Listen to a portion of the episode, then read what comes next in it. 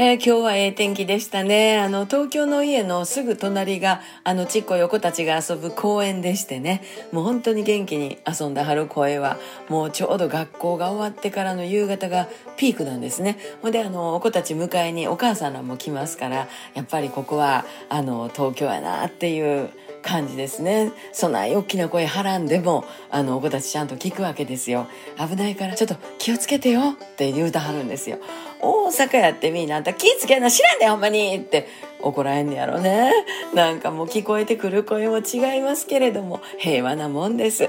えー、明日は私はね、あの、狛江っていうとこに初めて行くんですけれども、あの、オルケスタ・デラルースのノラさんの番組にお邪魔いたします。えー、コミュニティラジオっていうんですかね、あの、アーカイブとかそんなんないかもしれませんから、またちゃんとお知らせをしようと思います。